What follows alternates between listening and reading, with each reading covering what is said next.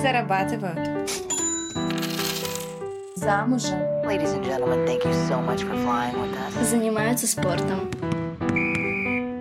Заводят детей. Девушки за. Всем привет! Это пятый выпуск подкаста «Девушки за». Мы снова в эфире, говорим, обсуждаем и делимся взглядами на все вокруг. Сегодня с вами я, Катя Рудикова, автор телеграм-канала «Катя пишет дневник» и Юлия Черных, эксперт по публичным выступлениям и риторике, спикер конференции TED, наставник карьерной платформы H. Привет, Юля. Привет. В прошлом выпуске мы с вами разбирались в вопросах сервировки. Что говорит о вас кружка? Почему на фоне должен играть Вивальди? И где может найти работу эксперт по сервировке? Конечно, обсудили с мамой, двух взрослых дочерей материнства. Как это, когда дети уже взрослые? Есть ли сожаления или только приятные воспоминания? Обязательно слушайте предыдущий выпуск, если не знаете и не слушали. Кто же у нас сегодня? А сегодня у меня в гостях, наверное, самый тревожащий меня гость, потому что это эксперт по речи, по публичным выступлениям. Хочется сразу идеально правильно сесть, идеально правильно говорить. В общем, Сегодня мы, как всегда, погружаемся в новую деятельность, разбираемся, как научиться красиво, уверенно говорить и как на этом зарабатывать. Поехали. Юля, добрый день еще раз. Да, привет. Спасибо тебе, что ты стала моей гостьей. Давай мы немного познакомимся, чтобы и я, и наши слушатели больше о тебе узнали. Да, меня зовут Юлия Черных. Как ты правильно сказала, я спикер конференции TEDx. То есть, если вы ведете мое имя на YouTube, то, скорее всего, вам выдастся мое выступление на их официальном YouTube-канале в 33 нет, я вчера смотрела в 40 уже почти миллионов человек. Значит, я, соответственно, очень много преподаю. У меня, например, есть корпоративные тренинги в таких компаниях. За последние полгода я преподавала как Росатом, как Сколково, как Гознак, как Газпром. То есть я достаточно там много варюсь, и плюс у меня свой достаточно большой Инстаграм в 100 тысяч человек, и, соответственно, там я провожу различные обучающие, обучающие истории, которые, мне кажется, очень полезны людям из разных совершенно форматов. Ну да, ты самая моя крупная рыба на сегодняшний день. Да! Пьедестал сто процентов твой. Это, это очень круто. Для меня звучит просто потрясающе. Потому что, во-первых, это крупные масштабные платформы. Но и сама деятельность, которой ты занимаешься, она меня, ну, прям очень интригует. Потому что это звучит, ну, так в мире, в пространстве. Я просто умею научить людей правильно, красиво, уверенно говорить, и на этом круто зарабатываю, строю карьеру, развиваюсь в медийном плане. Мне кажется, это просто фантастически, честно говоря. Поэтому расскажи, а, нам, где ты училась и с чего начался твой путь а, в говорении, в обучении? Да, я должна сказать, что изначально я была актрисой, я закончила ГИТИС актерский факультет. Но дело в том, что когда я выпустилась из института, я поняла, что, окей, у меня есть какие-то кастинги, я на них хожу, но это нет денег прямо здесь и сейчас. И мне нужно что-то делать для того, чтобы подрабатывать. Что я умею делать? Я умею говорить, я умею петь, я умею играть. Офигенные навыки. Ну, то есть это ты не ну, придешь в какую-то компанию это, и... по ощущениям навыки, когда вот детский сад заканчиваешь, да.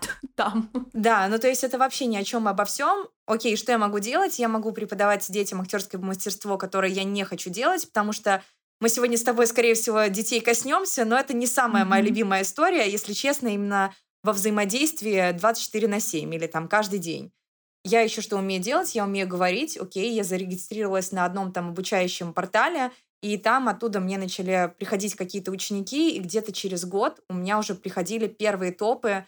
Первый топ у меня был у Лукойла, и потом он подтянул своих друзей. То есть после этого я поняла, что так, значит, это востребовано, и мне это было очень интересно, потому что в отличие от актерской профессии, я уже сразу видела результат. Mm-hmm. То есть результат среди учеников, то есть я вижу, я даю им определенные упражнения, они делают, они улучшаются. Я понимаю, что это деньги, то есть это тоже важно. Извините, мы живем в материальном мире, мне нужно там платить за квартиру, за еду, и я не могу там просто людей ждать или что-то там еще с этим делать. И еще один важный момент. Я, конечно, вижу... Я, я, вернее, скажем так, мне нравится общение с этими людьми. То есть, например, в творческой, в творческой сфере мне этого очень сильно не хватало. Очень прям сильно не хватало. То есть это люди как будто бы другой формации, и мне было с ними некомфортно. А тут я понимаю, что это просто максимальный матч комбо, и вот так это все пошло, наступила пандемия, и все мои ученики, которые были крупничковыми, сказали мне, ну что, встретимся после пандемии. Это было в самом начале. Но да, это вот сейчас смешно, а тогда я думала, ну ладно. Ну да, да-да-да. Да, может быть, месяц я посижу, а мне даже тогда не было никакой подушки безопасности. То есть, наверное, прошло хорошо года три после выпуска из университета, и это достаточно мало, чтобы сказать, что я твердо стою на ногах. Да, это было классно, это было прикольно всем рассказывать, но это не было, не было настолько стабильно, насколько может казаться на первый взгляд. Соответственно, пандемия, и у меня было два аккаунта. У меня есть личный аккаунт и профессиональный. На профессиональном аккаунте на тот момент было два человека, я и какой-то незнакомый мужик. То есть прям Ничего на полном серьезе. себе. Да, то есть в 2020 году там не было ничего. Я там загрузила полгода назад до этого парочку каких-то видео, но понятно, что они там лежали мертвым грузом. И тут эта вся история, я не знаю, как развиваться, но то есть это очень легко сказать, выкладывая контент, что-нибудь придет. А тогда еще не было никаких рилсов, вообще ничего. Мгм. То есть, соответственно, у меня даже денег особо не было, чтобы вкладываться в эту соцсеть, хотя я понимала, что тут есть определенные перспективы. И значит, я думаю, что мне делать. Прямо четко я помню, я сижу на диване, просматриваю Инстаграм, и тут одна из блогерш, на которой я подписана, она была ведущая «Оре- «Орла и решки», и поэтому я на нее подписалась. Значит, она говорит о том в посте, что я выберу 10 человек, которых я прорекламирую просто так в сторис. Это должен быть малый бизнес. Вперед. Там было около трех тысяч комментариев. И я даже почему-то вообще не думала о том, что зачем я это делаю, чего я хочу. Я просто написала с той страницы. И тут она мне отвечает через пару часов. А у вас будут еще видео? Я даже не отреагировала. Я такая, ну, я ответила как школьница, ну, будут завтра. Вот на полном серьезе ответила как школьница. И она меня выбирает, она меня рекламирует. И Вау. буквально за день у меня становится 640 человек. Потом я начинаю это все потихоньку развивать. У меня через месяц просто стартует первый марафон. Э, Он был достаточно дешевый, но я просто понимала, что да, есть спрос, и люди готовы. Я на них все протестировала. И там это все начало развиваться, что в конце этого года, то есть в апреле, получается, запустила первый свой марафон. В конце года, то есть в декабре мы продали курс. Там было 12 человек, я даже помню, это стоил тогда курс 10 тысяч рублей. И для меня это было просто вау. И потом все начало развиваться, потому что это уже была профессиональная запись, я уже поняла как. И вот, наконец-то, в 2022 году, а я до этого делала просто какие-то рилсы, вот когда они появились, в 2022 году, я даже помню, это было в августе месяце, у меня залетело сразу аж три рилса, один на 2,3 миллиона, другие на миллион, и ко мне пришло просто за считанные просто дни из 10 тысяч человек у меня стало 116. Ого, круто, круто. Да. Но только единственное, я сразу хочу предупредить, это, да, сказка такая Золушки практически. Да, звучит потрясающе. Да. Но при этом как бы я достаточно много работала, то есть это, понятно, посты, я искала себя, и плюс нужно тоже понимать, что после рилсов не все люди приходят и такие, я готов тебя любить, лайкать и так далее. То есть это люди, которые присматриваются. То есть когда вы постепенно набираете аудиторию, она к вам становится лояльна постепенно. А тут получается, что у вас все холодные. И там о продажах диких, да, там нельзя говорить. То есть, конечно, они выросли, я не могу этого скрывать, но тем не менее, что не ждите того, что если к вам пришли люди, это сразу вау, восторг, популярности, у меня там, допустим, все покупают. Это все очень постепенный процесс, и до сих пор, несмотря на то, что прошел уже год, с какой-то частью аудитории я до сих пор вот налаживаю отношения, потому что я понимаю, что она не совсем вовлеченная, а я хочу, чтобы она была максимально моей. Поэтому это есть такие нюансы, нужно их учитывать. Но да, тут просто важный вывод, наверное, из всей моей истории, что если вы что-то делаете, предпринимаете, то, скорее всего, у вас что-то да выйдет. То есть я полгода реально снимала рилсы, и я вообще ничего не ждала. То есть я просто их снимала, и поэтому у меня не опускались руки. Когда я там написала той девушке, я, честное слово, не думала о том, что это мой шанс, сейчас он выстрелит. Я просто его сделала. Поэтому если вы делаете какие-то определенные шаги, скорее всего, скорее всего, что-то из этого выйдет. Ну да, наверное, если ты ничего не делаешь, ты ничего не ждешь, то ничего не происходит в целом. А когда что-то начинает двигаться, мне кажется, Ну, может, это что-то эзотерическое, но мир начинает тебе отвечать на твои действия, на твои попытки что-то сделать, и что-то начинает происходить потихоньку. Да, и тут еще просто важный момент, что очень многие люди, которые, например, начинают там снимать какие-то рилсы или обучающие видео, они сразу ждут какого-то результата. То есть понятно, что сейчас популярна такая методика, как стратегия, что вот, например, к концу там, 2024 года у меня должно быть столько-то. Мгм. И мне кажется, что очень часто это очень провальная история. Да, я сейчас, возможно, немного опущу каких-то, да, там людей, которые занимаются стратегией, но тем не менее, просто когда именно с точки зрения человека вы верите, да, что это просто выстрелит, я просто делаю, вы ничего не ждете, вот тогда у вас есть место для открытия и для того, чтобы сказать, да, я молодец. А когда вы ожидаете там 100 человек, а к вам приходит 70, вы не совсем ну, готовы к этому результату и рады этому результату, потому что вы ждали совершенно другого. То есть, если у вас не будет ожиданий, вы будете просто делать, то, скорее всего, у вас еще наступит от этого элемент радости, что, мне кажется, тоже немаловажно. Ну, конечно. Просто твоя история, мне кажется, она действительно звучит как опуская, что прошло два года, да, с, с момента начала до твоего сейчасшнего профиля, звучит как история Золушки. Если не вспоминать, что ты два года работала над этим, делала рилсы, писала посты, старалась, развивалась, потому что мне кажется, сейчас у нас есть вот этот момент очень быстрого получения радости, получения аудитории, подписчиков.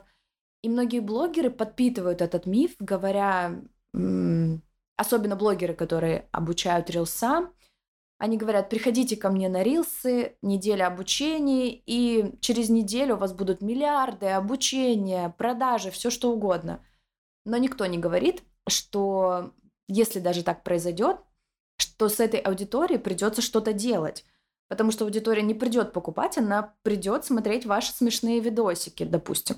А второе, что придет не вся добродушная аудитория.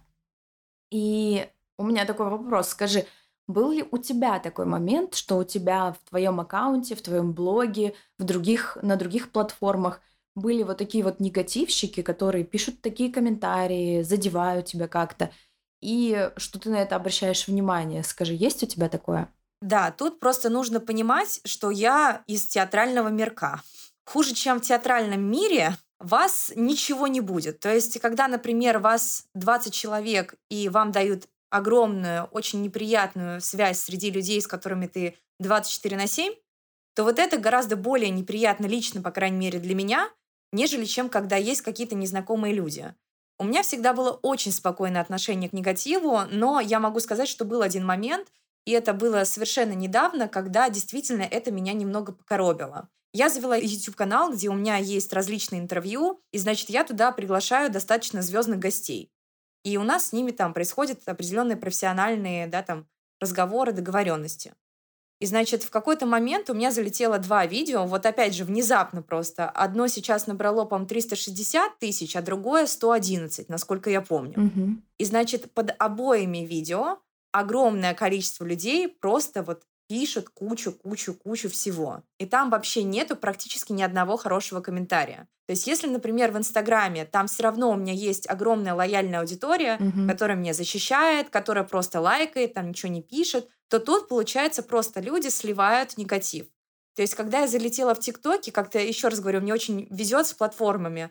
Вот ТикТок до начала всех событий, у меня он тоже залетел, там писали мне тоже кучу негатив, но там были дети. И я понимаю, что меня это не задевает, потому что это дети, и у них такие комментарии, ну, ладно, хорошо. Ну, мои тут хорошие, получается- да? Да, ну давайте, хорошо. Что сегодня у нас, да?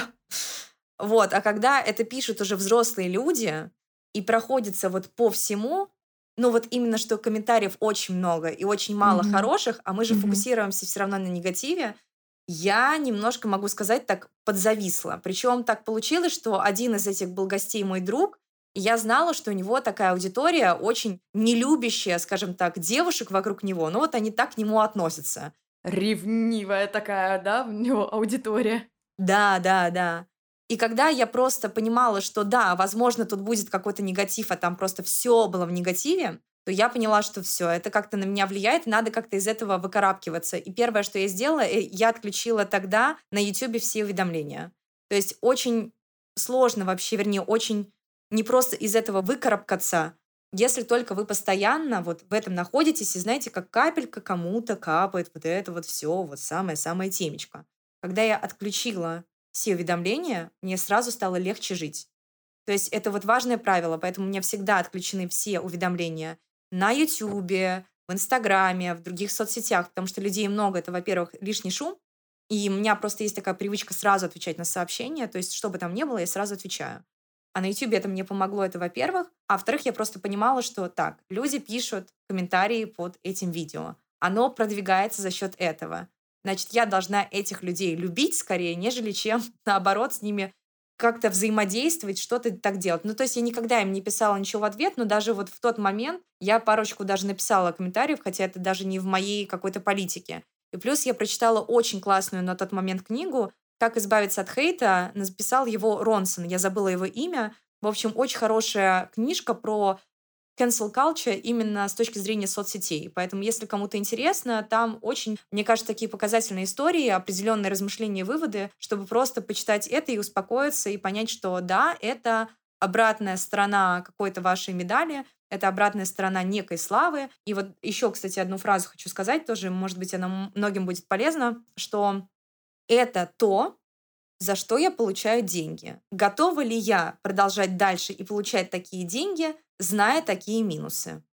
Я себе сто процентов ответила, да, я готова продолжать, потому что это стоит того. То есть то, чего я добилась, это перекрывает тот негатив, который я получаю. И после этого момента, вот это было буквально период неделю, после mm-hmm. этого я совершенно спокойно начала к этому относиться mm-hmm. и такая, ну давай, еще, еще. Только этого Несите мне еще золото, да? Да-да-да. Ну, мне правда, даже ты как-то сказала это, и не то чтобы я сталкиваюсь с большим хейтом и все такое, но как будто после этой фразы прям в мире стало спокойнее. Действительно, я получаю за это деньги, я готов это терпеть. Ну, что ж, продолжайте, ребята. Правда, звучит очень успокаивающе. Да. Хотя очень просто, и как будто до этого угу. очень легко самостоятельно дойти. Но когда ты под гнетом, наверное, вот этих уведомлений, негативных комментариев, под вот этой волной, возможно ли, получается ли отстраниться от всего вот этого? Насколько просто от вот этих негативных комментариев отстраниться, так стену поставить? Вот ты говоришь, что ты зависла. Долго ли у тебя это продлилось? Ну вот неделю это продлилось, просто очень важно понимать, что вы себе должны дать срок для решения. Но я, в принципе, такой человек, который любит решать и потом не оглядываться. То есть, если я для себя что-то определила, то все, мне очень легко зависнет, зависнуть. И в человеке я могу зависнуть с точки зрения личных отношений, хотя я понимаю, что это вообще не оно, но я могу вот зависнуть, если он в моем поле. Как только я человека везде, допустим, блокирую, все, он для меня перестает существовать. То есть начинается легкая ломка, но я никогда человеку потом уже не напишу. То есть для меня вот, это вот, вот этот вот принцип, он очень важный, и мне кажется, по жизни он мне очень помогает. И вот по поводу того, что ты сказала, что это, казалось бы, простые истины, я с тобой полностью согласна. Просто они всегда должны прийти вовремя. То есть бывает так, что человек тебе вовремя скажет какую-то фразу, и она для тебя станет инсайтом. И поэтому в данном случае можно отовсюду черпать какую-то информацию из книг, от каких-то людей. Но самое главное что-то найти то, что тебе помогает. А просто в этом вариться и думать, что само все пройдет, так не бывает. Вот это на самом-то деле и глубокая какая-то проработка себя. То есть не всегда нужно там, да, идти к психологу, да, но какие-то вещи вы должны для себя определять и с собой разговаривать, что для меня приемлемо и что я хочу продолжать, а что нет. И поэтому вот этот вот весь метод мне очень всегда по жизни помогает. Правда, звучит успокаивающе. Я не знаю почему, но правда, очень успокоила. Продолжая твою историю, вот когда ты уже достигла популярности, когда к тебе уже пришли люди, которые были готовы у тебя учиться, чему вообще изначально можно научиться у эксперта по речи? В принципе, такое ощущение, что мы все разговариваем, правильно? Кто-то лучше, кто-то хуже, мы там на бытовом уровне можем для себя определять как-то, ну, тебе бы почитать книгу, а тут явно видно, что речь красивая, выверенная, уверенная. Вот как прийти вообще человеку к тому, что пора бы пойти подучиться? Я могу сказать честно, что тут есть некий такой краеугольный камень. То есть это не, допустим, такой навык, который помогает зарабатывать здесь и сейчас. То есть, например, если бы я обучала профессии, какому-то навыку, который обязательно должен быть у каждого определенного специалиста, то тогда бы действительно, наверное, бы людей было бы проще к себе привлечь и сказать, что тебе это нужно.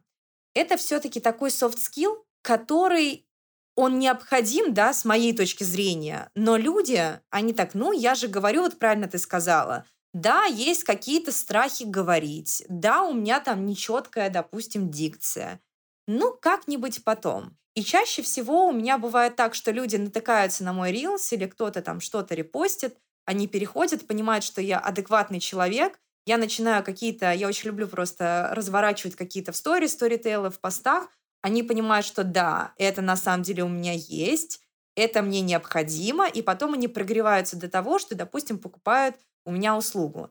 Либо это второй вариант, когда люди вот прям очень сильно опозорились где-то на каком-то выступлении, и тогда они срочно кого-то ищут. То есть это такая первая история, что людей еще нужно убедить, что тебе это нужно. Второй момент – это то, чего я могу, чему я могу их научить. Значит, конечно же, самое первое, что приходит в голову, это низкий голос, это формулировка мысли, это отсутствие слов-паразитов, это четкая дикция, это зрительный контакт, это, допустим, тело в пространстве, да, там жесты. Это понятно. Но за счет этого человек приобретает определенную уверенность. То есть, конечно же, это очень такой практический предмет. Если вы прочитаете книжку по ораторскому мастерству, вы молодцы, но тем не менее, скорее всего, вы в жизни ничего не измените, потому что это, это вот прямо нужно отслеживать, либо должен быть такой максимальный фокус и концентрат. Поэтому я считаю, что это, в принципе, такой предмет, где должна быть обратная связь. Ну, то есть она здесь просто необходима. Сам ты очень редко поймешь, что в тебе не так. То есть даже самый популярный у меня запрос «Сделайте мне, пожалуйста, низкий голос», а не как у Аленушки. И я говорю «Здравствуйте, до свидания», но суть в том, что у вас проблемы-то не с голосом, у вас проблем вот с этим, с этим, с этим, а голос-то у вас нормальный. А правда, я об этом не думала. Поэтому вот объективность со стороны, конечно, профессионала – это такая вещь, которая очень важна. Но за счет вот именно таких навыков люди приобретают реально уверенность, у них есть ощущение, что я сейчас могу, я готов, и я действую таким методом пинка. То есть я сама по себе такая достаточно прямая, конкретная. Понятно, что я не унижаю людей, но тем не менее вот именно мой подход с точки зрения каких-то личностных качеств, я чувствую прям, что людям это помогает. То есть у меня даже был пример, у меня девушка сейчас на обучении психолог, она со мной занимается лично, и она говорит о том, что, слушайте, вот я очень хочу завести себе Инстаграм, я уже со всеми поговорила, с супервизорами, со своим личным психологом, рассказала об этом друзьям. Все, я уже готова, но я никак не могу. И я понимаю, что да, психологическая проработка это стоит того, но сейчас ей нужен пинок. Я ей ставлю ультиматум и говорю, хорошо, значит, если вы до следующей недели не заводите страницу, не пишете пост, я вам возвращаю деньги, я с вами больше не занимаюсь. И она сразу в этот же день завела Инстаграм. Она прекрасно понимала, что, скорее всего, я сдержу свое слово, ну, потому что я сейчас не тот человек, который, ну, очень сильно нуждается в деньгах. То есть это, конечно, mm-hmm. важная сфера, но, тем не менее, мне гораздо интереснее вот такие легкие эксперименты для того, чтобы человек что-то для себя понял. Это же у меня профессия не только из-за того, что я зарабатываю на ней, я реально от нее получаю удовольствие. И да, я ставлю где-то социальный эксперимент. Ей это помогло, она завела Инстаграм. Она не могла это сделать. Она мне говорила то ли год, то ли полтора. Ничего себе. Я говорю, просто людям иногда нужен пинок. Или когда они проходят, например, курс, они понимают, что они получили знания, и они их должны где-то отработать. И, конечно, они становятся где-то смелее. То есть это не, знаете, наускивание такое, как мотивация, иди вперед, ты должен, это все. Это максимально прикладные знания, и человек, конечно, хочет их попробовать использовать. И тем более, что мы разговариваем каждый божий день. Для этого не нужно собирать олимпийские 3000 человек. Достаточно того, что вы участвуете в планерках, достаточно того, что вы ходите на свидания, достаточно того, чтобы вы следили, как вы говорите со своими детьми. То есть даже мне рассказывали девушки, у которых есть дети, о том, что, слушайте, меня по-другому стали слушать семье. И я такая, ну, конечно, потому что ты разговаривала вот так, а сейчас ты разговариваешь вот так. У тебя не изменилось отношение к этому человеку, просто интонации и голос человек считывает по-другому. И да, возможно, ему где-то сейчас непривычно, но за счет этого меняется отношение, и ты сама себя ставишь так, как ты хочешь. Это не обязательно, что сейчас ты должна полностью разговаривать вот таким вот странным голосом. Я этому и не учу, просто я учу низким обертонам. Но, тем не менее, человек может варьировать уже. То есть, когда у тебя появляется вариативность, вот тогда ты уже можешь быть, скажем так, господином своей судьбы. Что хочешь, то и делай. А когда у тебя есть только один паттерн, ну извини. На самом деле это классно. В плане того, что можно находить полтора года к психологам и никак не получить этот волшебный пинок ниоткуда, и так и не состояться, не случиться в чем-то. Но тут есть просто очень важный момент, что мы с психологами просто работаем с разных сторон. То есть я не хочу сейчас никого обесценивать, просто человек работает с внутренними какими-то историями, да, которые ему мешают. Я работаю через внешние составляющие. Голос, дикция, зрительный контакт — это внешние истории. И вместе случается синергия. И это как кому-то помогает этот метод, кому-то помогает такой. То есть у меня были ученики, которые приходили и говорили, что, слушайте, я вроде как все понимаю, все проработал, в голове все отложилось, но я почему-то не могу. А не хватает внешних факторов. Да, не хватает вот этого пинка, чтобы снаружи все случилось. Может назвать это прессингом, что ли? Скажем так, легкого прессинга реальности. Да, да, да, да. А вот мы говорим о том, что в принципе это может пригодиться в профессиональной среде. Это я понимаю вообще без проблем. Там на планерках, на выступлениях, на коммуникации между сотрудниками, руководителями. Но в такой обычной жизни, если нас сейчас слушают аудитория, которая кажется, что ну, в целом не нужно заморачиваться этим людям, как они говорят. Вот как в этой жизни, в обычной, требуется и как этот навык помогает, на свиданиях, например, или в общении с детьми. Ну, например, очень многие люди зажимаются на свиданиях. Давай я начну с того, вот это очень важно, мне кажется, развеять этот миф, что очень многие люди думают, что уверенность — это штамп. Вот либо ты уверенный, либо ты неуверенный. Даже по себе могу сказать, так как я сейчас человек в активном поиске, я понимаю, что иногда мне очень нравится человек, и я начинаю делать все те же ошибки. Мять там, не знаю, салфеточки, смотреть в пол. Там, ну, конечно, я не мямлю, но тем не менее я чувствую, что я сейчас делаю не то, что делаю обычно. То есть я себя чувствую по-другому. И вот как раз все эти вещи, они очень сильно помогают. Даже приведу пример.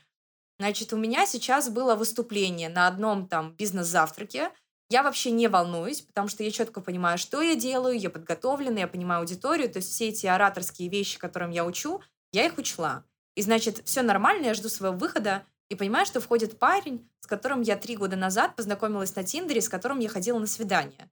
И я не помню, чем это закончилось. Да, да. И я понимаю, что все, я начинаю волноваться, я начинаю понимать, что так, что со мной происходит, и чего я на самом деле боюсь. Очень важно страх сформулировать в одном предложении. Я понимала, что сейчас он может меня узнать и кому-то что-то обо мне рассказать. И он э, может рассказать, что я сидела на таком, о боже, сайте, как Тиндер. То есть я, например, до сих пор, могу сказать, испытываю некую неловкость, когда я рассказываю или кто-то видел там, например, мой профиль там. И учитывая, что у меня огромное количество людей, которые сидят у меня на странице, я этого тоже, честно говоря, побаивалась, что ага, то есть ты здесь успешная, а здесь неудачница, м-м-м", и так далее. И, значит, я начала волноваться. Я вот сформулировала это все в одном предложении, поняла, что так, прямо сейчас я не хочу на себя брать эту гиперответственность, а это же еще примешивается, что, извините, я должна просто выступить как Господь Бог. И я понимаю, что мне сейчас нужно что-то с этим делать. Я сделала там пару упражнений, а это понятно, что я сижу, мне там нельзя куда-то отойти, то есть просто со своей головой сейчас поработать и выйти. И, значит, я была единственным спикером, которому аплодировали. Потом я села вот как раз за столик. Все начали, начали спикеры остальные говорить, как можно после вас выступать. А он еще сидел через один стул от меня.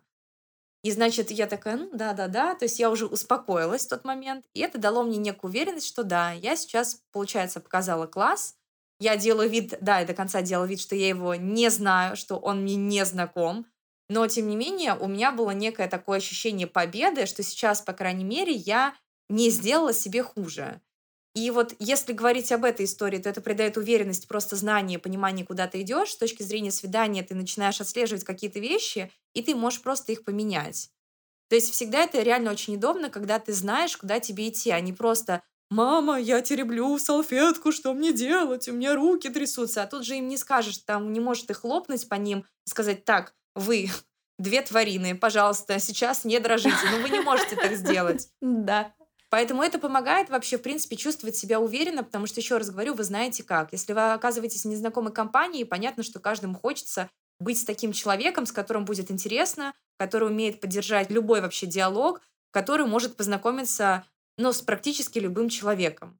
И, соответственно, это все вот как раз про ораторское мастерство. Просто тут тоже нужно понимать, что я не только варюсь в этом. То есть есть люди, только направленные на голос и ораторские все эти истории. Я же еще тот человек, который берет более широкий профиль, например, как коммуникация, манипуляция, искусство спора, потому что у меня достаточно много было учеников, с которыми я боролась, так сказать. И это было на самом деле интересно. Я просто знаю какие-то вещи, которые людям помогают, в том числе а, вот talk еще не сказала. Talk, вот именно как его завести. То есть я не рассказываю, так, ты подходишь и начинаешь говорить, а там есть определенные алгоритмы и методики, которые просто помогают. То есть если вы следуете этому алгоритму, я всегда сама следую своим советам, то у вас все получается.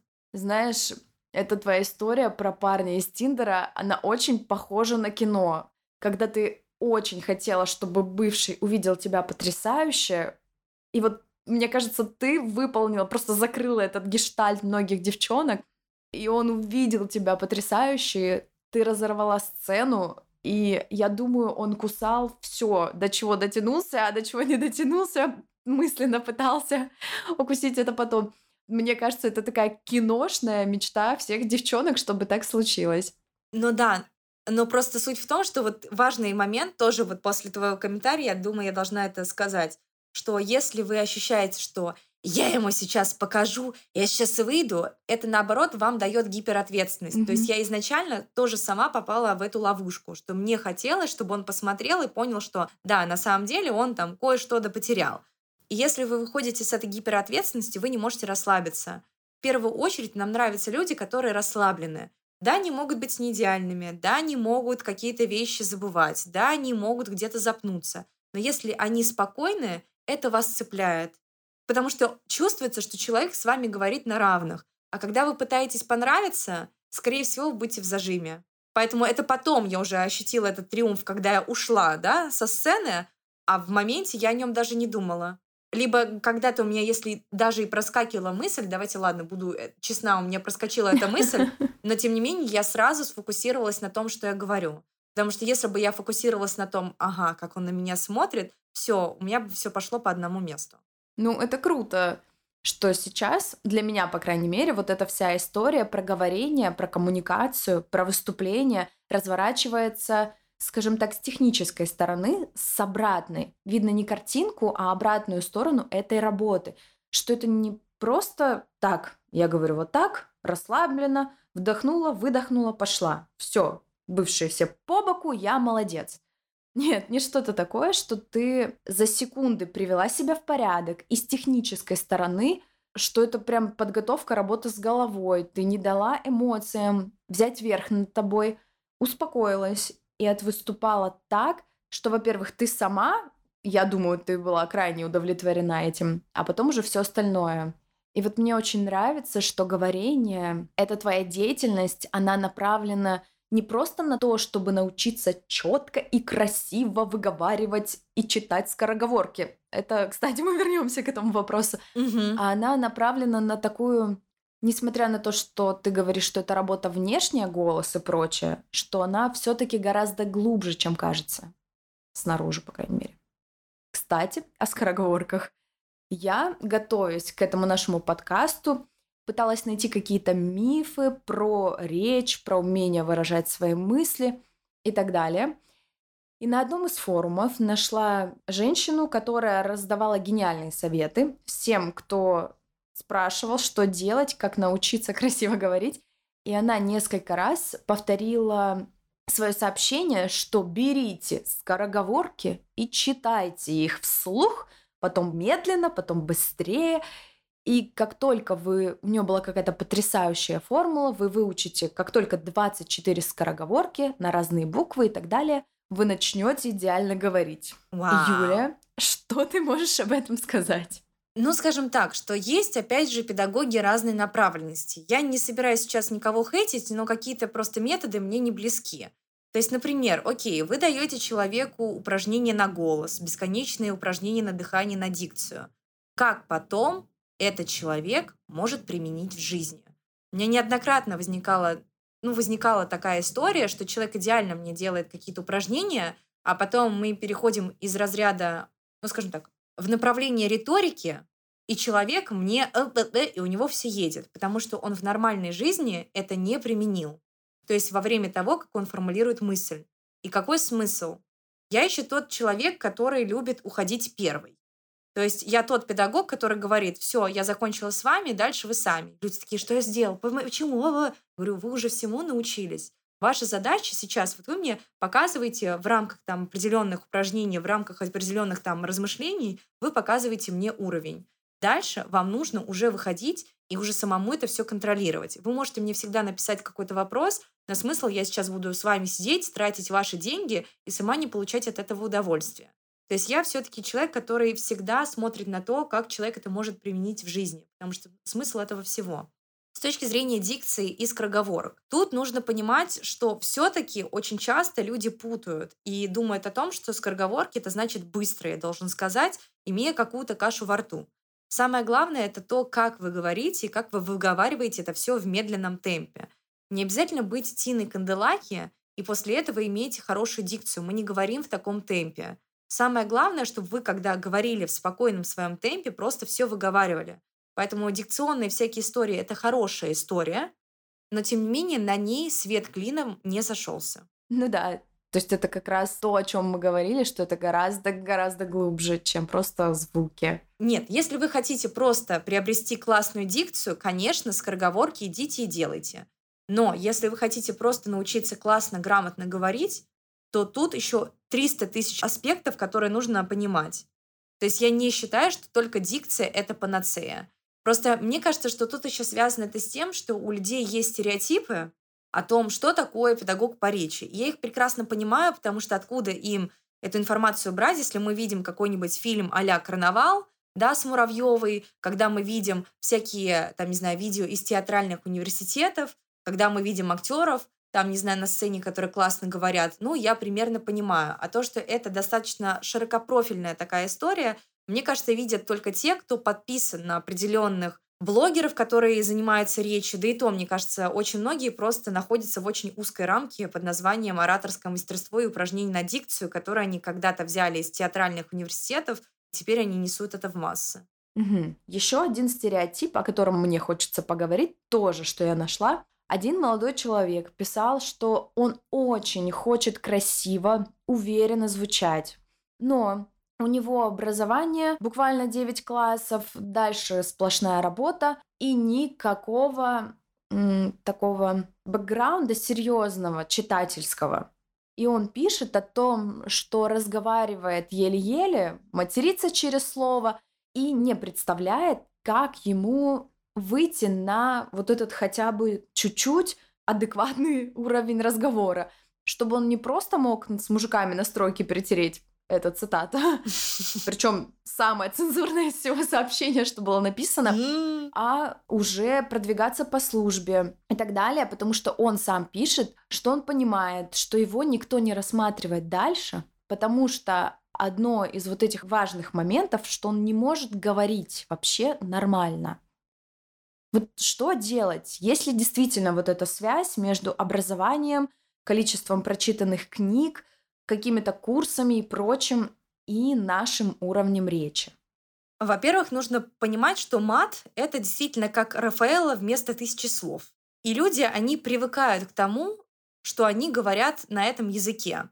Одно дело просто выругаться и в это просто вложить концентрат, чтобы это был некого твоего эмоционального состояния и слова, но другое дело, когда ты именно на этом языке разговариваешь. То есть это как наркотик на самом деле. Чем больше ты говоришь этих слов, тем больше они в твоей лексике присутствуют. Поэтому первое, что бы я посоветовала, это следить за тем, чтобы человек не матерился.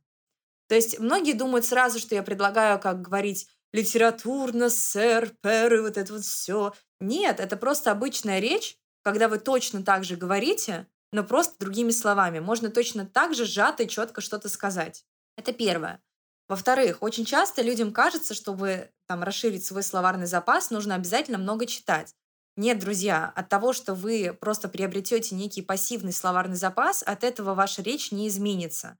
Самое главное — это именно проговаривать и пересказывать определенные тексты. Можно даже не читать, а просто смотреть интервью и, соответственно, просто думать о том и пересказывать потом, размышлять, понравилось мне или нет. Но обязательно, кстати, это нужно делать вслух, потому что это немного другой формат. То есть многим людям также кажется, это тоже стереотип, что письменная речь и устная — это одно и то же. То есть почему я, например, письменно просто Пушкин, а вот когда я говорю, то сразу ой-ой-ой, потому что это разные навыки. Письменно у нас есть время. Там это, например, речь, которая не терпит повторов. В речи это нормально, где-то что-то повторить. Но сама суть, что у вас тут меньше времени для того, чтобы сформулировать свою мысль, это правда так. Поэтому просто нужно пересказывать вслух и не материться. Это самое важное. В общем-то, два простых таких шага, кажется, но людям, которые очень сильно привыкли материться, это правда вначале видится каким-то сумасшедшим советом. Как не материться, я вообще не смогу выражать свою мысль. Если я уберу все эти слова, у меня речь получится я и пришел. А где же вся эмоциональная краска? Откуда ее брать? Да, поэтому тут на самом деле один самый важный вопрос. Вы пробовали? То есть я очень часто от учеников тоже слышу, что Юля, я не смогу избавиться от «э», Юля, я не смогу так говорить, как вы. Я говорю, а вы пробовали? Вы знаете, сколько я говорю? Вы знаете, какой у меня бэкграунд? Ну так. Почему у вас должно не получиться? Понятно, что у меня есть там всякие видео до-после, да, там, например, после курса. И это людей подбадривает, они видят, что обычные живые люди, которые не являются ораторами и не являются ведущими, они начинают говорить. Но эти люди, они делают такую работу, которую вы не видите, а вы смотрите на эти 15 секунд и думаете, вау, как же он так сделал? Так вы не пробовали. Ну да. Я тоже хочу волшебную пилюлю, но я не там фея крестная из Золушки, я так не умею. Да, это точно.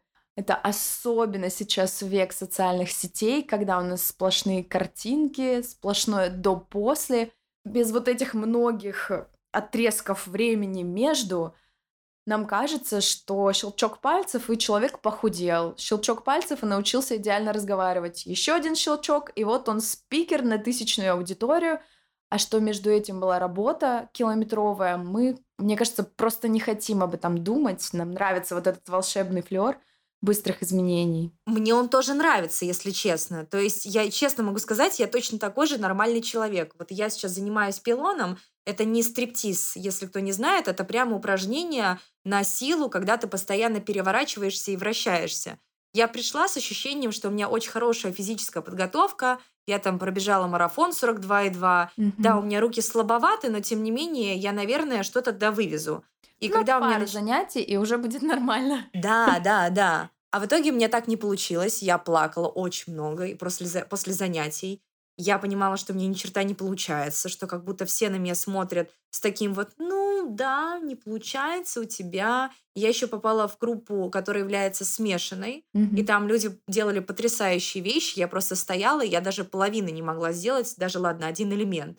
И вот только после того, как я нашла правильного педагога, после того, как я прям почувствовала, что человек в меня верит и говорит, ты можешь, давай, ты делай, у меня тоже придалось уверенности. Это еще очень, мне кажется, важно найти человека, который вас верит. И без веры очень сложно, ну потому что на себе невозможно тоже выехать на своих каких-то вот именно внутренних силах, если ты не чувствуешь внешней поддержки. Ну да, особенно, мне кажется, это новых сфер касается, когда мы выходим во что-то такое, где мы, как дети, совершенно не умеем ни плавать, ни дышать, ничего подобного, барахтаемся и страдаем, плачем, то, наверное, такой поддерживающий педагог, учитель, особенно человек, который уже это может, когда он приходит к тебе на помощь, поддерживает тебя, мне кажется, это очень много значит. И как раз мы подходим к следующему вопросу о том, что найти поддерживающего педагога очень важно. И развиваться в разных сферах тоже очень важно. Но развитие в наше время, будем честными, стоит денег. Практически везде. Ты можешь начинать сам, и книгу по дикции ты можешь и по ораторскому мастерству где-то купить, найти, взять в библиотеке. Можешь изучать риторику в школе. У меня, кстати, она была. И все, что я из нее помню, это был красивый учебник со словом риторика. То есть можно начинать как-то самостоятельно, но потом все равно мы приходим к тому, что нужна обратная связь, нужна поддержка, нужна вот эта вера со стороны от другого человека, от того самого преподавателя, который тебя поведет за ручку, скажет, вот сюда ходи, туда не ходи. Расскажи, сколько вообще стоит красивая речь? Тут нужно понимать, что люди с квалификацией, они стоят дорого. Я вот даже вчера написала по этому поводу пост, написала, вернее, назвала его «Мам, а сколько я стою?», как из Карлсона. Мгм. Суть в том, что когда человек просто поднимает цену из разряда, что курс рубля повысился, все поднимают, но и я подниму, это сразу видно, что когда человек называет свою цену, он сразу начинает этого пугаться, но потому что у него нет фактов и подоплеки. Факты это, например, аудитория, медийность, это ассоциация с определенными брендами, это, например, определенный бэкграунд, что ты там сделал, какие-то твои достижения. Вот даже в начале, смотри, мы сказали о том, что я была спикером TEDx, я вела корпоративные тренинги у таких компаний, у меня аудитория 100 тысяч человек, но я априори не могу стоить дешево, ну, потому Ну что да. это было бы странно. Мы одной фразой повысили цену этого подкаста в два раза. Да, в три. Скажи это еще раз, и мы выйдем на платной основе. Это я в сторис недавно смеялась, что у меня... А вот в эту пятницу у меня было выступление, я была на одной сцене с Ириной Хакамадой. И Я вот как раз писала в сторис, что если я напишу, что я стояла с ней на одной сцене и дышала одним воздухом, я имею право повысить цену в два раза свою, как вы думаете? Я тебе как копирайтер скажу, если ты просто напишешь, что мы вместе с Ирой выступали, у нее было классное выступление, что-нибудь такого, немножко побратимства сразу, сразу ты подружка Хакамады, и ценник сразу улетает в космос тут же. Ужас. Но меня просто, видишь, совесть не позволяет. я Это другой знаю про все эти уловочки, но... Это совсем другой вопрос. Ну, короче, суть в том, что на вкус и цвет товарищей нет. То есть имеется в виду, что есть люди начинающие, да, педагоги, есть люди со стажем. Вы уже сами выбираете, как и что. Лично для меня всегда было показателем то, насколько мне с человеком комфортно, насколько он мне откликается. Да потому что если я понимаю, что человек тебе может дать намного больше, в особенности, если вы потестили разных педагогов, и вы понимаете, что это не то, то, наверное, стоит где-то подсобраться и просто пойти к этому человеку. Тем более, что вы всегда можете сказать, мне кажется, это нормальная история, что, дорогой друг, у меня ограниченный бюджет, я хочу у тебя взять два занятия. Что мы можем с этим сделать? Если человек адекватный, он все вам сделает. То есть у меня есть такие люди, которые говорят, мне срочно нужно экспресс одно занятие. Все, без проблем, мы с ними делаем максимум. Потому что я понимаю, что человек не вернется, ему нужна не глубинная проработка, а ему нужно, чтобы я ему все это указала. И это совершенно нормально об этом говорить. Поэтому с точки зрения того, сколько это может стоить, тут зависит от кошелька и от человека. Единственный момент, я вот, например, поэтому всегда смотрю, если мне нравится человек и какой-то его курс, я понимаю, что вот, например, я посмотрела, сколько стоит его курс именно поток, и я уже думаю, что так, хорошо, если я к нему хочу, значит, через полгода у меня должна быть либо такая сумма, либо я узнаю там, например, о каких-то рассрочках, и все. То есть имеется в виду, что я не верю в то, что человек не может развиваться различными способами. Даже если вы прочитаете книжку, но у вас пока что нет педаго... ну, вернее, денег на педагога, окей, но вы хотя бы сделали какой-то шаг. Если вы понимаете, что целую сумму вы не потянете, у многих блогеров есть рассрочка. То есть имеется в виду, тут скорее идет от желания. То есть если вы хоть что-то делаете, вы уже молодец. А дальше вы уже разбираетесь со своими хотелками и своим бюджетом. Ну, классно, классно, что ты еще упомянула вот этот момент, что можно просто с педагогом по речи обговорить, что можно, что тебе нужно пару занятий, у тебя ограниченный бюджет, и мне кажется, это расширяет границу и понимание того, сколько нужно заниматься, что есть вещи, которые можно быстро обтесать с педагогом, а потом самостоятельно дорабатывать. И из этого мой следующий вопрос. И я понимаю, что ответ, скорее всего, тоже будет зависеть от человека, но в общем, сколько времени можно потратить на вот это вот улучшение навыка говорения? Да, но я могу сказать про себя, потому что, опять же, правильно ты сказала, разные педагоги вам могут по-разному сказать. Я всегда человеку, когда меня об этом спрашивают, это тоже нормально, потому что еще раз просто вернусь к тому, что я знаю, сколько зарабатывают нормальные люди. я знаю, что для них это все равно копеечка. Ну, то есть я человек, который достаточно адекватный, поэтому я всегда говорю о том, что в среднем, если совсем там все плохо, 10 занятий, я не учитель английского, который будет с вами всю жизнь говорить, что у вас плохой язык, и мы с вами будем его бесконечно учить. Мне важно вам показать, проработать какие-то вещи, обучить, а дальше вы уже сами. Вы можете потом ко мне вернуться через полгода на одну консультацию. Все, мы с вами проработаем, вы пойдете дальше своей дорогой. То есть тут еще, мне кажется, важно ну, это очень, правда, важный момент, мне кажется, идет от самооценки самого педагога. То есть, например, когда меня люди спрашивают, сколько вы стоите, я им честно пишу, сколько я стою, и они мне говорят, хорошо, я подумаю. То есть я не пишу им, скажите, а вы надумали через два дня? Или «А скажите, вот как вам, что-то не понравилось, есть какая-то обратная связь? Нет, я человеку всегда даю выбор. То есть я никогда не требую, не говорю, когда у нас с вами следующее занятие. Человек захочет, он вам напишет. Человек не захочет, он вам не напишет. Поэтому в данном случае я просто говорю примерное количество.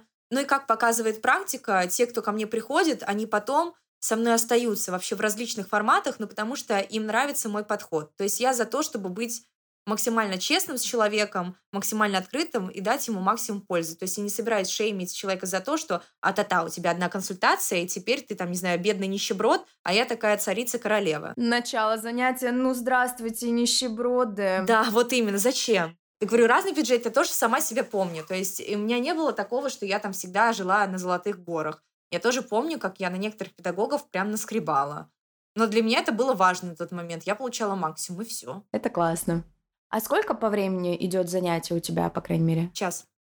Час, потому что больше, чем час, э, ну, я веду обычно час раз в неделю, потому что больше, чем час человек устает, потому что я даю максимальный концентрат, и дальше ему даю время, чтобы он поработал с этим в своей обычной жизни. То есть я всегда начинаю с урока, на урок свой с фразы «Что вы поняли за эту неделю? Mm-hmm. Есть ли вам что-то мне рассказать?» И дело идет не о вопросе, знаешь, как дела, а дело идет о том, что я попытался сделать вот это, у меня здесь не получилось, здесь получилось. Потому что, еще раз говорю, без какой-то личной жизни, где вы это все пытаетесь внедрить, это все просто занятие, которое ну, является слитыми деньгами. Слушай, у меня предыдущий выпуск, запись еще не вышла, была с коучем, и мы, когда говорили в плане работы у коуча, ты прям настоящий коуч. У них тоже раз в неделю. Они говорят, что у тебя было хорошего, расскажи, что ты сделал, как справился с заданием. Так что ты прям настоящий коуч по речи. А что, неплохо. Давай на примере, потому что мне все равно очень интересно, так как подкаст очень сильно связан с речью. Это мы сейчас друг друга видим, а люди настолько слушают.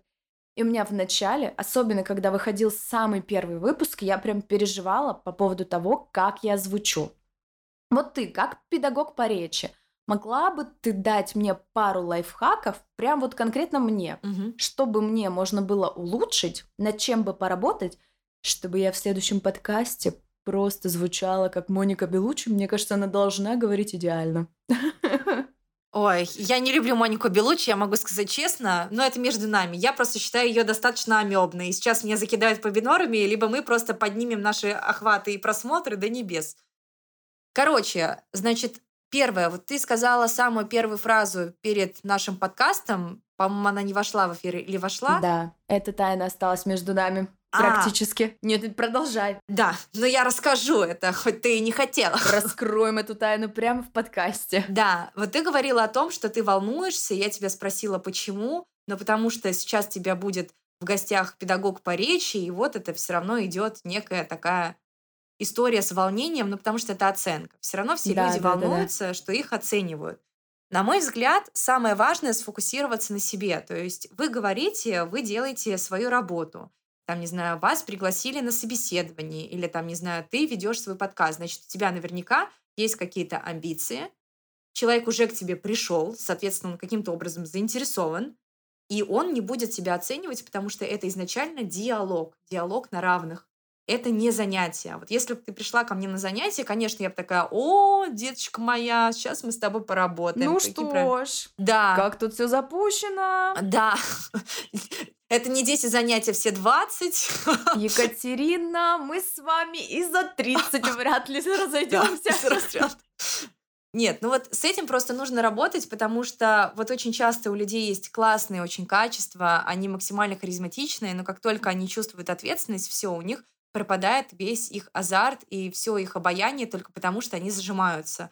Первое, нужно понимать, что все, если у вас диалог, если человек пришел, показал интерес, если ты ведущая подкаста, а это является главным звеном, то есть, по сути, ты доминируешь в беседе, а не я. Ты почувствовала, что я доминантка? Да, максимально. Сама аж испугалась в самом начале. Да, ну то есть тогда тебе будет спокойнее. Второе, у тебя все нормально именно и с тембром, и с тем, как ты говоришь, тебе периодически проскакивали «э». Вот «э» возникают да. из-за того, что ты не делаешь Мой монтажер тоже мне все время об этом говорит.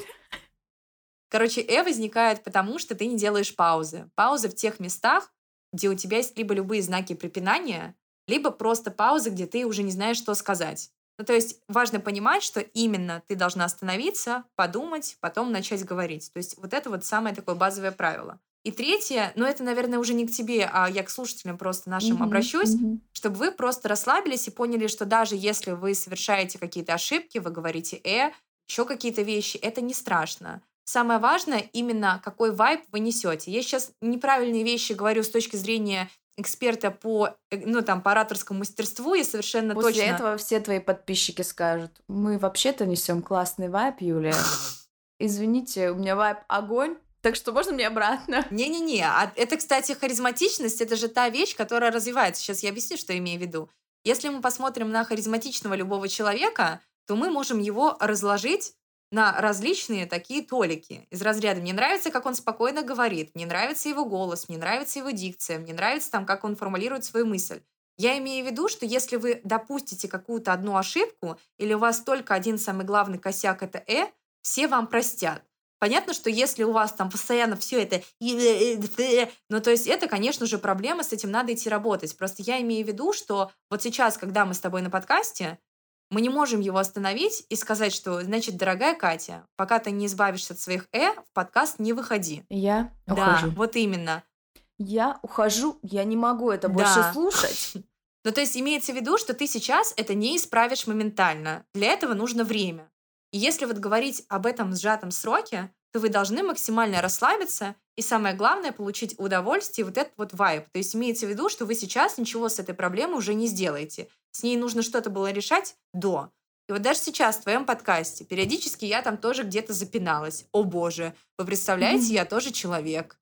О боже, вы представляете, у меня тоже есть какие-то вещи. Но если посмотреть в купе на мою речь, эти вот запинки, они особой роли не играют, потому что все остальное у меня хорошо. Это, мне кажется, очень важно, когда ты умеешь сконцентрироваться, во-первых, на своем хорошем, даже если у вас э, дорогие друзья, вы можете спокойно вести подкаст и не переживать. Да? Потому что посмотрите, какие замечательные ко мне приходят гости. Я на самом деле очень довольна этой нашей частью. Мы уже с тобой проговорили, мне кажется, основное про речь все. Но есть ли каких-то пара таких лайфхаков, которые вот прямо сейчас могут помочь любому проверить или улучшить свою речь. Может быть, один. Так, ну про «э» я сказала, мы делаем паузы. Формулировать мысль. Вот, наверное, на этом остановлюсь. Я уже чуть-чуть начала про это говорить, что самое важное, нужно сначала остановиться, подумать, а потом сказать. Пауза для вас будет всегда казаться огромной, но на самом деле для других людей она мизерная. И вы должны понимать, что это здравый эгоизм делать паузу. Да, я сейчас делаю паузу, чтобы потом сказать что-то умное. И да, вы сейчас меня подождете все, пока я думаю. На самом деле это еще раз говорит о вашем восприятии, она растягивается, огромная. Вам самое главное успокоить себя в этой паузе, что вы делаете все правильно.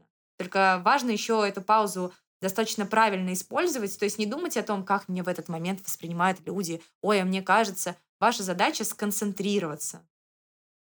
Сконцентрироваться на том, что вы сейчас делаете и о чем вы будете говорить. Это самое важное.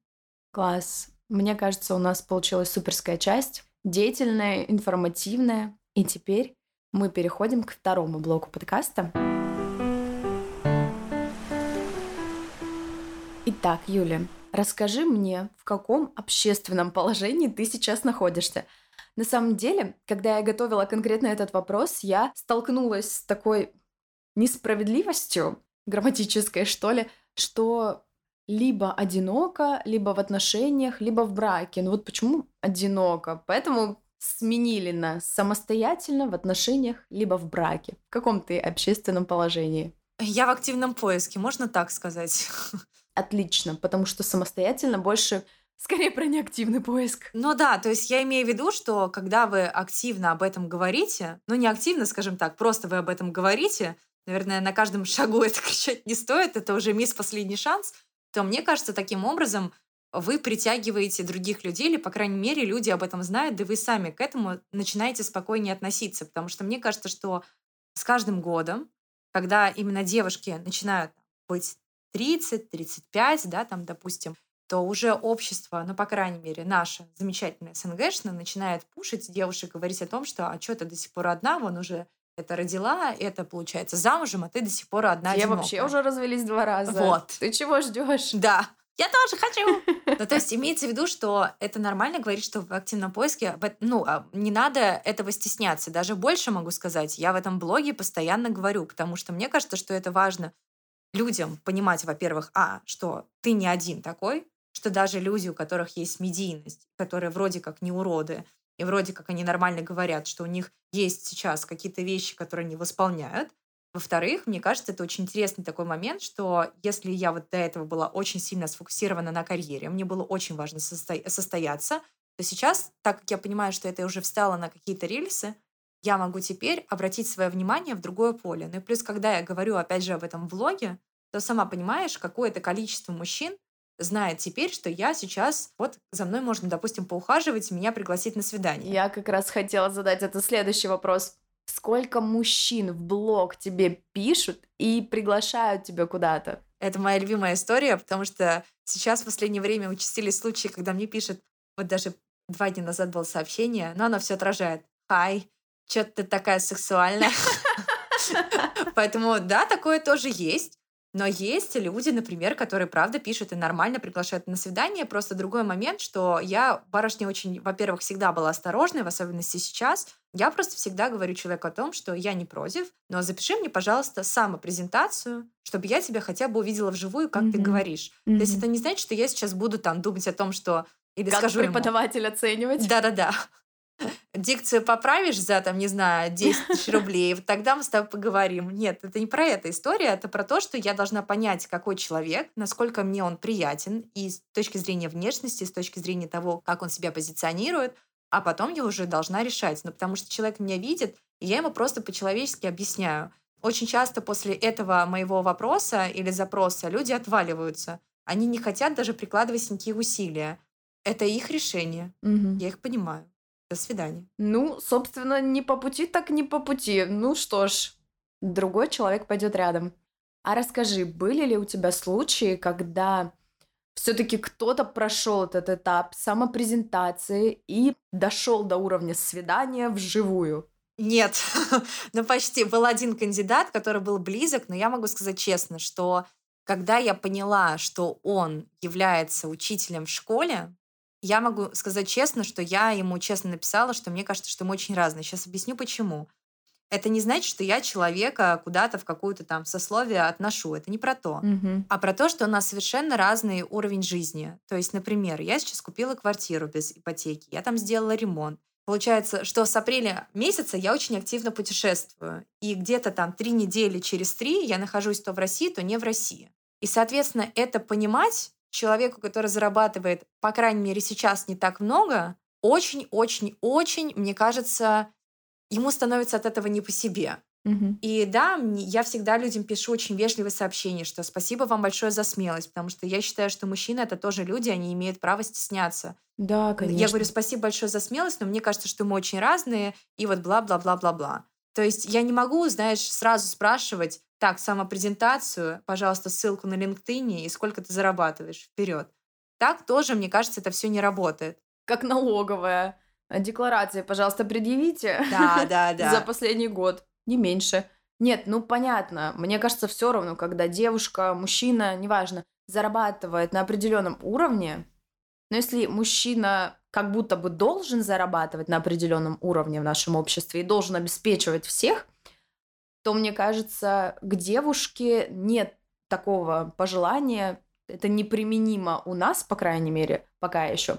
Скажи, хотелось бы вообще тебе вот такие отношения, в которых мужчина, ну, все-таки ниже уровнем заработка, чем ты, вот в уровне жизни, в заработке, который не может позволить себе путешествия и так далее. Ну, скажем так, я совершенно ок отношусь к тому, что мужчина зарабатывает меньше, но меньше в какой, скажем так, в, в какой градации. То есть, например, если я понимаю, что он зарабатывает вот столько, я считаю, что этого достаточно. Я не буду сейчас говорить цифру. Mm-hmm. То есть мне не нужен там миллионер, миллиардер. Я тоже понимаю, что человек, который зарабатывает много, как я, то это люди, которые очень много работают.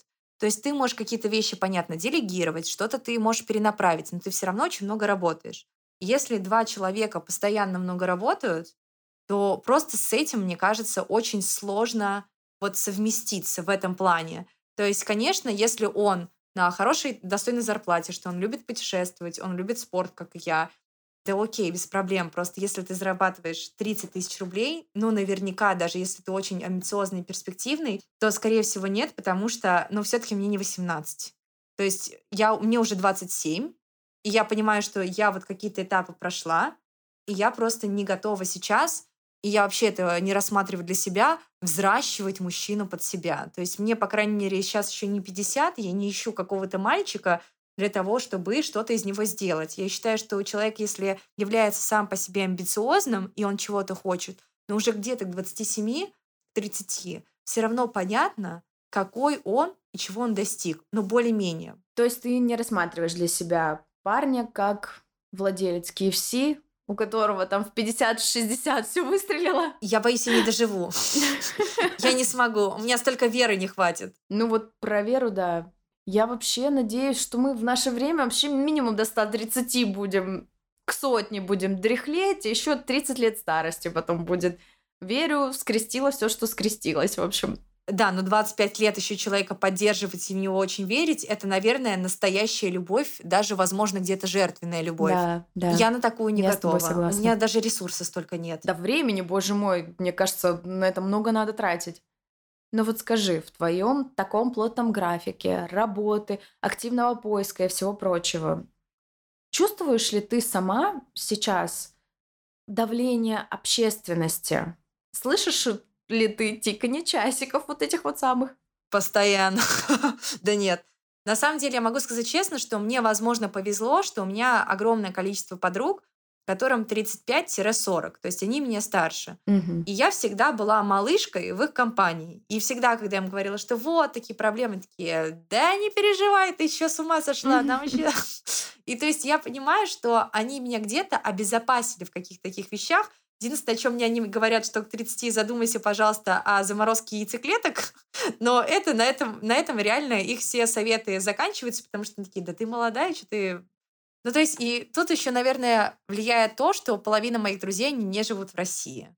То есть у меня нету, наверное, таких друзей, которые все, часики тикают, к 30 нужно. Ну и плюс я еще, ну как бы я выросла в Санкт-Петербурге, это мой родной город, и я потом переехала в Москву, ну, то есть я всегда жила в обществе, которое достаточно прогрессивное в плане сроков. В регионах, наверное, по-другому люди ощущают это бремя времени. Единственное, кто на меня давит, наверное, это папа с мамой, наверное, с 25 лет мне начинают очень активно об этом говорить. Я это все всегда пропускаю мимо ушей. Ну и бабушка тоже мне об этом говорила, я помню, когда она была жива. Но я говорю, просто суть в том, что вы сами для себя определяете, вы чего хотите. Вы хотите выйти замуж и родить ребенка, потому что ваши родители так сказали, или вы реально хотите найти того человека, с которым вы пойдете вместе, и потом, может быть, вы создадите семью и уже детей. То есть, мне кажется, это две разные вещи. Я не готова жертвовать своей жизнью для того, чтобы жить с человеком, который мне ну, не подходит по очень многим критериям. Я лучше подожду. Понятно, что это не, ну, не говорит о том, что я сижу в четырех стенах, Хотя вот опять же у меня была такая проблема, мне кажется, года два назад, когда я понимала, что я вышла там из предыдущих отношений, и я хочу с кем-то знакомиться, но у меня нету времени, и мне кажется, там вокруг какие-то не такие люди. И только, наверное, год назад, кстати, возможно, благодаря психологу и каким-то вещам, которые мы с ней обсуждали, я поняла, что мне важно и нужно создавать возможности для того, чтобы ко мне подходили. То есть имеется в виду, что парней навалом, но если вы делаете возможность, и потом парень думает, что он у тебя взял номер телефона, вот это важная составляющая. То есть я даже приводила пример, ехала сейчас с Апсани из Москвы в Петербург, и там ехал парень, он ехал в Амстердам, живет там. И, значит, я поняла, что а он ничего, как-то нужно показать, что я есть. Я вижу, что он пошел куда-то там пить чай, не знаю, покупать себе кофе, вагонный ресторан. Я пошла туда же. И я просто, ну, я реально в этот момент очень много работала. Я облокотилась на его стол, ну, потому что он был рядом. Говорю, ой, извините, я тут встала, тут размешиваю свой чай. Э, здравствуйте, а мне кажется, что мы едем с вами в одном вагоне. И так мы с ним познакомились, он взял мой Инстаграм. То есть вот я сделала сама эту ситуацию, а дальше уже он развивал беседу. То есть я никому не навязываюсь, я ничего не, плачу, не прошу мне оплатить. Просто я делаю возможность. Ну круто. Мне кажется, это отличный совет для очень многих девушек, для очень многих женщин, которые страдают от нехватки внимания, создавать эти возможности, а не ждать, когда кто-то их создаст для вас. Да? Мы уже вышли из того периода, когда девочки сидят в башнях с драконами и ждут, когда их принц поцелует, а уже построили ступени, посадили сад, указатель поставили, куда идти. Геолокацию всем разослали, уже принцы должны быть в курсе, куда Вы идти. ему машете вот этим вот флагом огромным и кричите «Эй, я здесь!» И дирижабль, да, сверху летает. Реклама. Да-да-да. И- С конкретным И, указанием. это, и подожди, и голосом Ларисы Гузеевой, знаешь, Юлия, 27 лет. Господи, честно говоря, это мой guilty pleasure. Давай поженимся, обожаю. Ларису Гузееву просто. Расскажи мне еще, вот понятно, какое тебя окружает общество. Есть мама с папой, которые ждут, надеются на внуков, и рядом друзья, которые абсолютно никак тебя не пушат. Но внутренне, у тебя у самой, ты же сама сказала о внутренних ощущениях, чего ты хочешь сама. Есть ли у тебя внутри вот это желание иметь ребенка? Ну, не сейчас, не прям, прям сейчас иметь ребенка, а когда-то потом. Или вообще никакого желания. Судя по моему выражению лица, которое у меня сейчас, ты уже сама Очень поняла сложно ответ. описать его словами. Короче, я понимаю, что я к детям не готова, и я себе тоже, на самом деле, начала задавать этот вопрос относительно недавно. То есть, например, когда я Мгм. путешествую, я вот смотрю на детей, ну, потому что я редко оказываюсь в таких пространствах, где есть дети, детские комнаты. То есть в Москве меня обычно в таких местах не найдешь. Мгм. Значит, и я понимаю, что наблюдая за детьми, я в очередной раз прихожу к мысли, что это не кот и не собака. Сейчас объясню, что имею в виду. Что это нужно время, это нужно ресурс, это нужно понимание, что даже если ты нанимаешь там няню, кухарку, неважно кого, ты все равно с ребенком должен проводить время, и у тебя жизнь меняется. Насколько я сейчас готова поменять эту жизнь или не готова? И у меня очень четкий ответ, что я не готова. Я пока что не вижу себя матерью. Я могу даже сказать, почему даже это произошло, потому что когда у меня родилась а, младшая сестра, у меня есть сестра-двойняшка, и есть сестра, которая младше меня на 14 лет, ну, как мою сестру-двойняшку. Так получилось, что мама очень много времени, скажем так, просила нас проводить с младшей сестрой, когда вот это самые такие ответственные периоды с нуля до трех. И, соответственно, я настолько много с ней проводила времени на протяжении, наверное, двух или трех лет, что я как будто бы за тот период повзрослела очень сильно. Мгм. И, возможно, из-за того, что у меня все равно свежи какие-то воспоминания, я этого не хочу. Тем более, что я всегда, мне кажется, росла и была в обществе взрослых, зрелых людей, где не обсуждают, там, не знаю, синий трактор едет к нам, или какие-то детские истории. То есть даже сейчас, когда у меня есть подруги, я совершенно спокойно отношусь, что они приходят с детьми, мы разговариваем, но они постоянно отвлекаются от разговора. И я понимаю, что у них поменялось мышление. Я пока просто к этому не готова. Мне многие подруги говорят о том, что у тебя поменяется мышление, когда мы с ними говорили, когда ты найдешь того самого человека, и ты поймешь, что, о, о боже, я хочу, чтобы он стал отцом моих детей. Мгм. Пока, возможно, я из-за того, что этого человека не нашла, но вот внутренние потребности, чтобы у меня был ребенок, сейчас, по крайней мере, нет. Я думаю, что, возможно, у меня начнут тикать часики в 35, потому что мне кажется, что 35 такой рубеж, где нужно уже до конца решать, как бы да или нет. Ну, может быть, может быть, 35. Ну, не знаю. Как я говорю, мне кажется, что мы живем в мире, когда вот эти временные рамки отодвигаются все дальше и дальше и дальше. И с одной стороны, это огромный плюс. У нас больше свободы, у нас больше времени получить опыт, принять на его основе решение или не принять это решение и не оборачиваться вообще вообще. А с другой стороны, возраст мамы первой, э, вот этого с первым ребенком становится гораздо выше. У меня, по крайней мере, была история о том, что у меня двое детей. Я рожала второго год назад. В роддоме, помимо меня, было, допустим, 20 рожениц всего, вот кого я видела вместе со мной. И из всех девушек у нас была одна девочка, ей было около 22, и просто все качали головой в шоке, что она такая молодая, решила рожать, что она просто подросток. Я и еще две девушки, все остальные были не просто, мне кажется, за 30, а вот 35 плюс. То есть большая часть девушек была уже взрослая такая. И с одной из них мы разговорились, и она рассказала о том, вот как ты упомянула, что она вообще не планировала рожать, еще год назад она вообще не думала об этом, но потом встретила мужчину того самого, и просто вот случился, случилось такое переключение. И это не о том, что со всеми 35-летними это случилось, но вот у нее была такая история. И она говорила о том, что ну вот я не знала, куда от этой мысли деться, что мне нужен ребенок. Тут я еще, знаешь, что хотела добавить? Я просто очень много в последнее время вижу каких-то рассуждений. Мне понравилось рассуждение одной девушки. Она говорит, вот я всегда спрашиваю, когда мне люди говорят, вот почему мне нужно рожать. Я просто слушаю их доводы, чтобы было продолжение тебя в других людях. И она такая, так, ну я понимаю, взвешивая все за и против, мне не, ну как бы не настолько нужен человек, который будет идеальной копией меня. И, и дальше им там начинают говорить, что вот там дальше ты можешь не родить. Он говорит, хорошо. Есть вот, например, такое, как заморозка эмбрионов. Там кто-то говорит о том, что вот, например, это эгоистичное твое мнение, а вот твой, например, муж, наверное, бы хотел. Он говорит, для этого я разговариваю с мужем через рот. И да, я вижу, как ему нравятся дети и так далее, но он понимает, что это не только его ответственность, а еще и моя. Просто мы с ним сейчас в диалоге.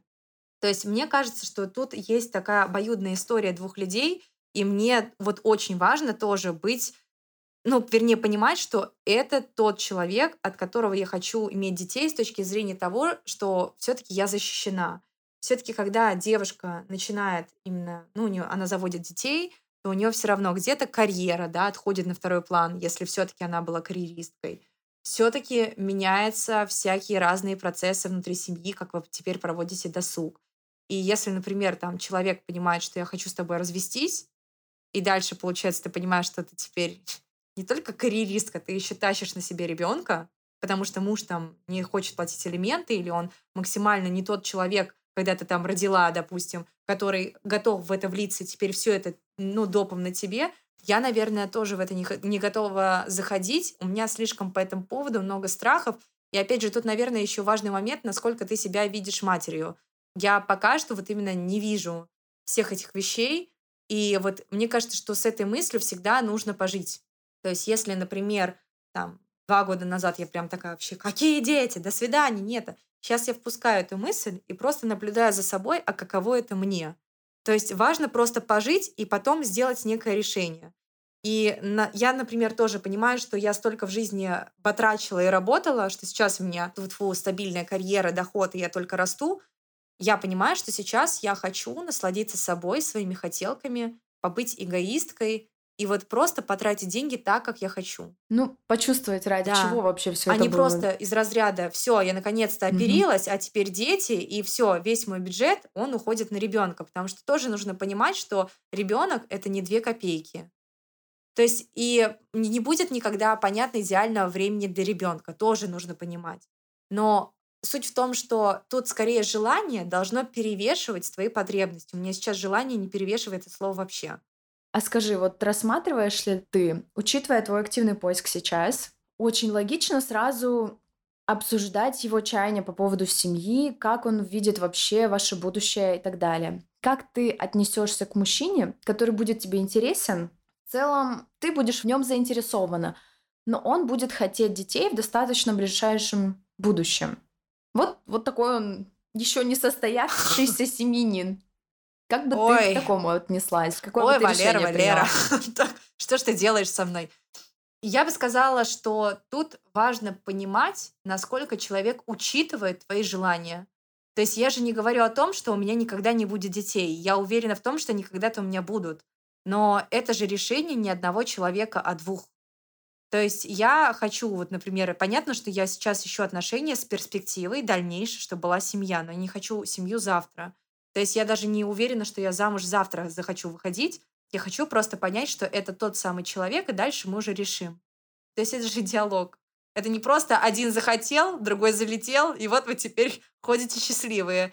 Ну, то есть я считаю, что у ребенка должны быть по-хорошему счастливые мама и папа. В каком плане? Что, ну, это я не, не имею никаких иллюзий, что это всегда только счастливая история. Но когда родители понимают оба, что они этого хотели. Да, это трудно, но они оба этого хотят. Поэтому если люди в диалоге, они найдут компромисс. Если люди не в диалоге, то скорее тебе нужен ребенок, а не тот человек, с которым ты хочешь этого ребенка завести.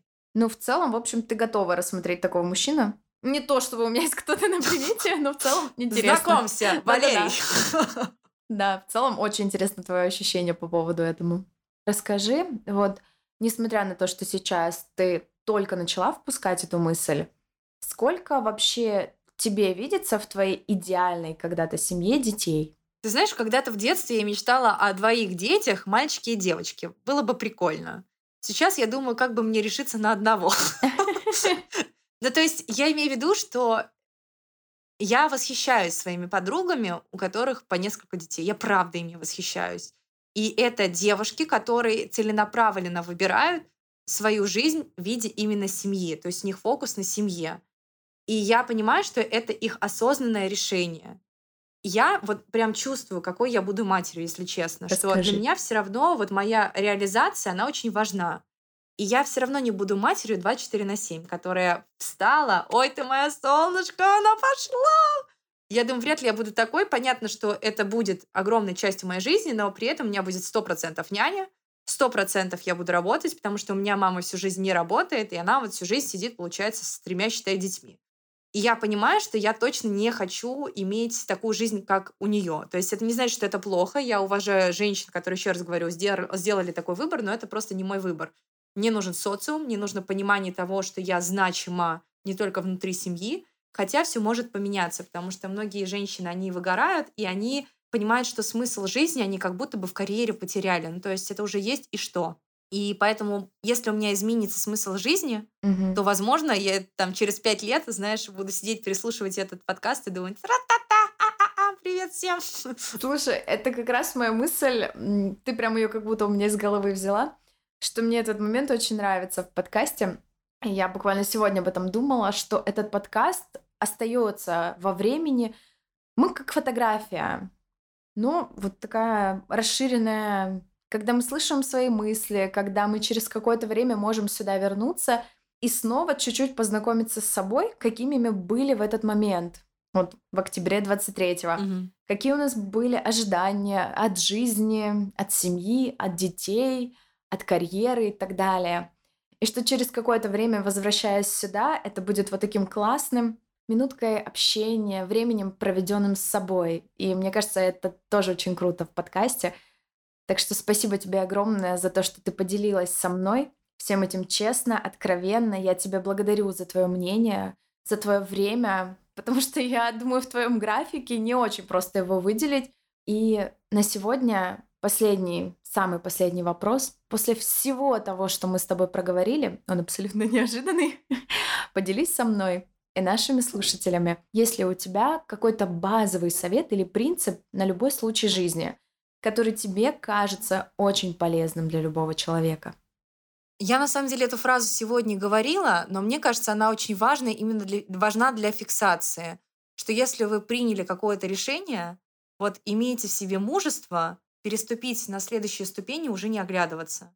И это относится ко всему. То есть, допустим, если вы решили себя улучшать там, в плане речи, и вы сделали этот первый шаг. Неважно, пришли ли вы на занятие или купили книжку. Все, вы сейчас этим занимаетесь для того, чтобы прокачать. Да, возможно, это будет ну, где-то непросто. Да, возможно, где-то будет мотивация падать, но вы идете вперед. И то же самое с детьми, что если вы приняли решение, что вы хотите ребенка, как бы потом не было сложно, вы приняли это решение. И несите это решение с достоинством, потому что, мне кажется, и дети, окружающие это чувствуют, а назад уже времени тут не вернуть. Поэтому скорее вот такой вот совет, мне кажется, что он очень многим людям, вот его не хватает иногда. И важно эту мысль как раз со своей головы не отпускать. Это тот самый маленький пиночек извне для тех, кто нас слушает. Пусть он придется очень вовремя. А с вами сегодня была Катя Рудикова, автор телеграм-канала «Катя пишет дневник» и Юлия Черных, эксперт по публичным выступлениям и риторике, спикер конференции TED и наставник карьерной платформы H. Если вам понравился этот подкаст, оставляйте свои комментарии где это возможно, ставьте лайки, отправляйте друзьям, в общем, делитесь везде, где можете. Спасибо за прослушивание. Оставайтесь с нами. Stay tuned. Зарабатывают. Замужем. So. Занимаются спортом. Заводят детей. Девушки за.